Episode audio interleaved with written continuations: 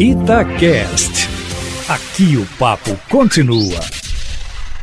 E o que se viu, o que se deu para perceber nessa primeira semana de funcionamento da CPI da pandemia, eu poderia resumir aqui em dois momentos. Primeiro, os depoimentos reveladores dos ex-ministros Henrique Mandetta e Nelson Tage, que deixaram o governo muito mal, seguido da fala do atual ministro da Saúde, Marcelo Queiroga, que evitou, como pôde, se contrapor à orientação do presidente da República, a ponto de irritar a mesa dirigente da CPI, sobretudo quando o assunto era prescrição da cloroquina. Olha, Aline Eustáquio, o ministro, parecia um bagre ensaboado quando se falava em cloroquina, viu? E como consequência disso, a semana mostrou um presidente ao que me pareceu inteiramente atordoado, como se o via lá na CPI, a ponto de ameaçar publicamente o Supremo Tribunal Federal, exigindo a todo custo, como fez ontem na sua live semanal, a adoção do voto impresso, sob pena de não haver, olha só, eleição em 2022, sendo rebatido pelo ministro Roberto Barroso, presidente do Tribunal Superior Eleitoral, que falou até em judicialização do processo eleitoral como um todo. O presidente ainda atacou a China, dizendo que o gigante asiático teria criado o coronavírus em laboratório e o espalhado pelo mundo. Depois tentou consertar, mas aí o já estava feito, com o Instituto Butantan já acusando hoje a falta de imunizantes por conta desse ataque, gratuito por sinal, de forma que essa primeira semana foi marcada por essas contradições sobre o que se ouvia na CPI e a reação, às vezes destemperada, do presidente da República, que ainda ontem resolveu atacar o filho do senador Renan Calheiros, relator na CPI o governador Renan Filho, acusando de desvio de recursos, sem qualquer prova, de forma que foi uma semana em que o governo mais perdeu do que ganhou. E talvez por isso mesmo o presidente da República tentou evitar a todo custo que a CPI fosse instalada, o que só aconteceu, todos sabem, porque o Supremo Tribunal Federal acatou um pedido do senador Cajuru e mandou que o presidente do Senado, Rodrigo Pacheco, cumprisse o que manda a Constituição.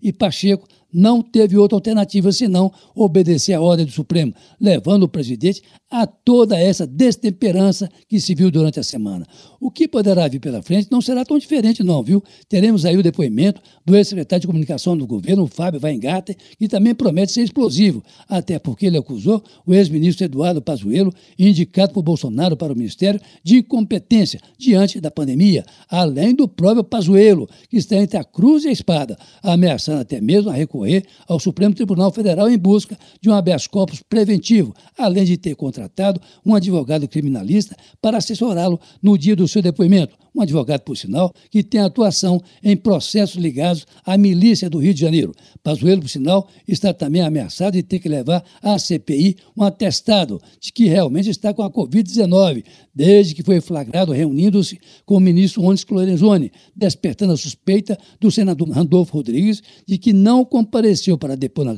quarta-feira por receio de sair de lá preso por pejúrio, já que, como depoente, ele não poderia mentir. Além do depoimento aí do ex-chanceler Ernesto Araújo, uma outra bomba, viu? De forma e obstáculo, que num balanço de comandou a CPI, na minha percepção, é que o governo mesmo reforçando a sua tropa de choque com a entrada do senador Fernando Bezerra, líder do governo no Senado, mais perdeu do que ganhou, ou só perdeu, dada a destemperança com que reagiu o presidente Bolsonaro a cada depoimento dado na CPI, que apura os erros e acertos do governo e o que governadores e prefeitos fizeram com o dinheiro repassado a eles ao longo de 2020, sobretudo. Em Belo Horizonte, como antecipou Itatiaia, temos nessa semana a reabertura do comércio, de um modo geral, para dar um respiro à economia local ao aproveitar as vendas esperadas para o Dia das Mães, as quais, aliás, eu saúdo desde já, com o desejo de muita saúde e felicidades em cada lar. Carlos Lindenberg, para a Rádio Itatiaia.